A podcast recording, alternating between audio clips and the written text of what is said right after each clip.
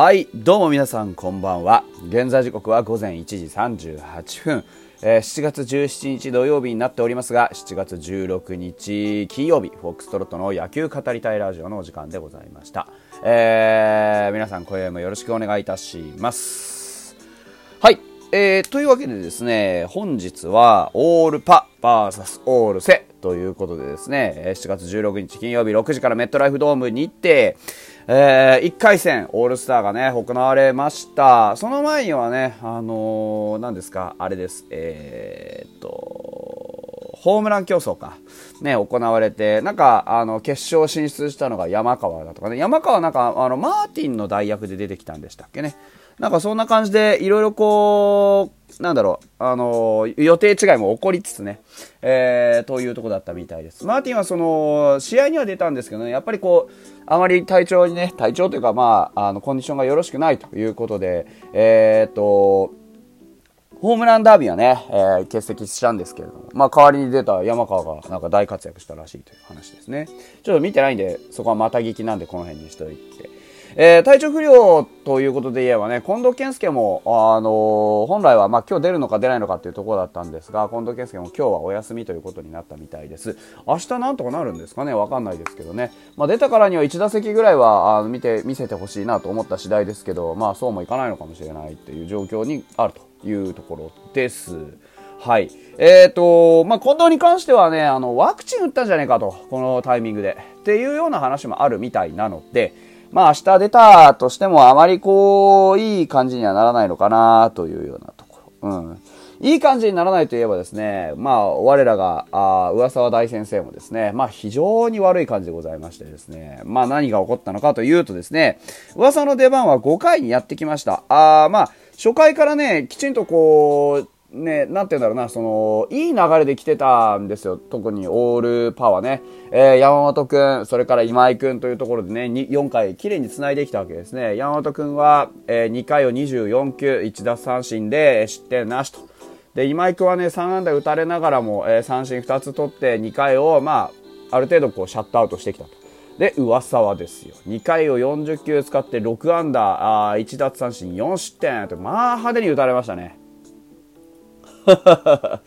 えー5回の表でした、えーオールセの攻撃です。この時点で3対0ということでね、パリーグが勝っていたんですが、えー変わった上沢はまるで制球が定まらずというよりかは、あの高さが全く合ってなかったというような感じでしたね。あの球が上ずってなのか、まあ、ちょっと僕も球筋をちゃんと確認しているわけではないのでね、今日ちょっといろいろありまして、後で紹介するんですけど、なかなかちょっとそれ見る時間がなくてですね、えー配球チャートを見る限りは、まあ、あらゆる球種が高めに、えー浮いておりまして、それは打たれるわなというような状況。で、膝より下にまるで制球ができてなくてですね、まあ、ワンアウト取るのにももう救急としてたわけですね。うん。で、あの、えっ、と、まあ、バックの守備とかね、えーバッテリーのなんとか工夫にいろいろしてもらったにもかかわらずですけどね、まあ、あまあ、なんて言っていいのかわからないんですが、あ7、8、9、1番というところです。4連打を浴びましてですね、えっ、と、2点取られて、なお無視一塁というような状あなお1、2塁というような状況からね、えー、と佐藤輝明を空振り三振にしてで坂本の走塁手とあと鈴木誠也をレフトフライに打ち取ってというところでなんとかねこの5回はね2点で済ませたんですよヒット4本集められながらも。でもうねこの調子だと、まあ、あの2回目はねえなと。えーこの1回だけでおしまいかなと思ったら工藤監督お優しい方ででしてね6回も上がらせてくれたんですねマウンドにね、まあ、これが裏目に出ましてで、えーまあ、岡本に、えーストレートをね、えー打たれ、えービシエドをなんとかショートフライにして、で、マルテも、えっ、と、まあ、非常にね、危ない、えー大飛球をですね、しっかり、えーフライアウトにしたと思ったらですね、あの、菊池にホームランを打たれまして、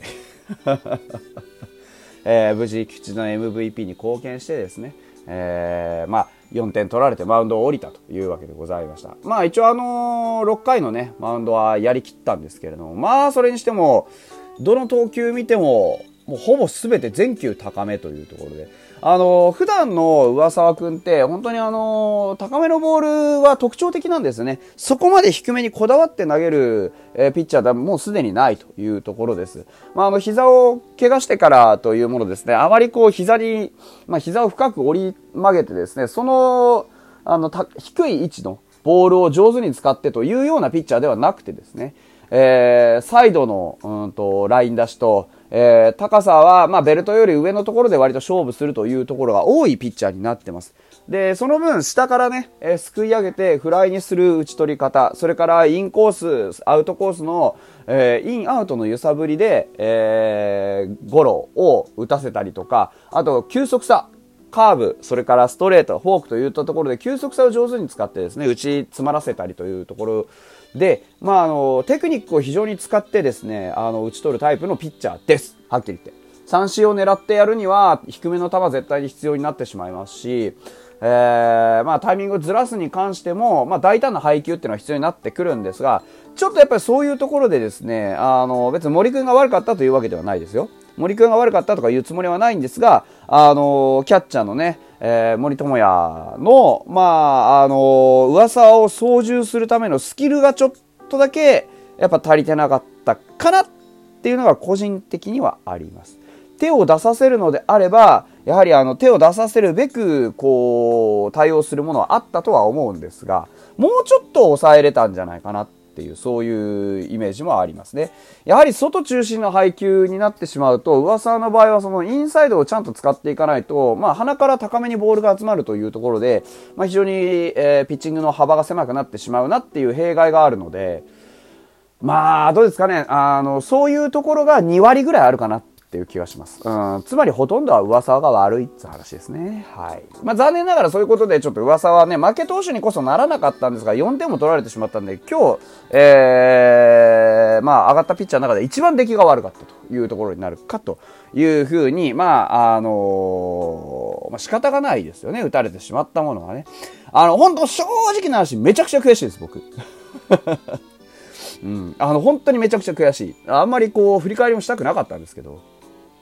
まあでも、仕方がないですね。打たれてしまったものを別にその責めるつもりはないので。だから、なぜそうなってしまったのかっていうのはさっき言った通りですね。そのキャッチャーの、まあ、スキルもあるし、まあ何よりも噂自身のコンディションの、まあ、ね、遺憾が、ね、あったというところは、まあ、お間違いはなかったんではないのかなというところでございますので、あそこに関しては仕方がないですね。だから本当にあのー、何やってんだ噂と。いうほかないというね、うん、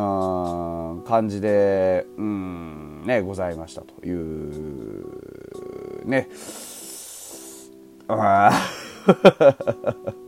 あんっていう感じですね。釈然としないなというところでございますよ。はい。で、えー、っと、ちょっと待ってくださいね。うんとね、そう、その噂のね、えー、っと、噂のですね、お話をね、ちょっとあれ、閉じちゃった。閉じちゃったな、噂のね。あの、結構こう、お楽しみいただけましたかっていうニュアンスのね、あのー、コメントを残してて、まあ、マジで、メンタル強えなって思いました。あのー、結局ね、最終的に試合としては負けたんですよね。うん、あのー、まあ、最後、増田ね、えー、いつも僕らに対してはね、えー、まあ、いいところまでね、行くにもかかわらず、えー、ギリギリのところでね、あの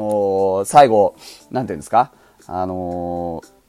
ー、まあ、抑え切られてしまうというか、逃げ切られてしまうっていう感じのね、増田なんで、僕も今回はまあ、あの、連打をね、最初食らったものの、まずまず抑えるんだろうなと思ってたら、あ、なんか、あの、あれよあれよという間に、押し出しをね、もうあのしまして、いやいやいやいやと思って、ね、普段そんなに甘くないじゃん、増田くんと、ね、あのー、思ったところでございますけど。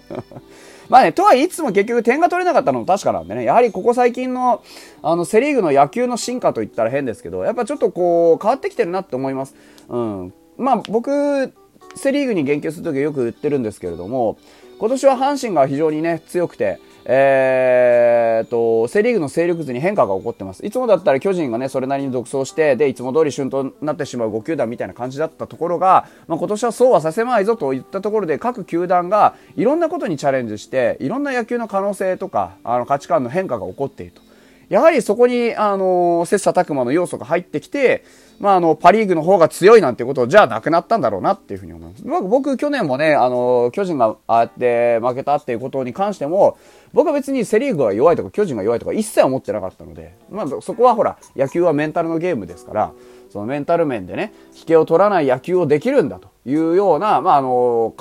そういう意図じゃないにしろ、やはり自分たちの野球ってものに自信を持って、自分たちのやってることっていうものに、えー、プラスの自信をね、しっかり持ってるからこそ、あの、こうやって拮抗するいい試合がね、結局最後の方なんか自然とガチバトルになっていきましたよね。うん。だからそういうところですよ。本当に。あのー、勝ちたいって思うから自然とああいう展開になっていくわけですよね。あ、勝ちたいんだな、こいつらって思った時に監督もそれに応えていくっていうね、非常に面白い試合だったと思います。まあ勝ちたかったですけどね。はい。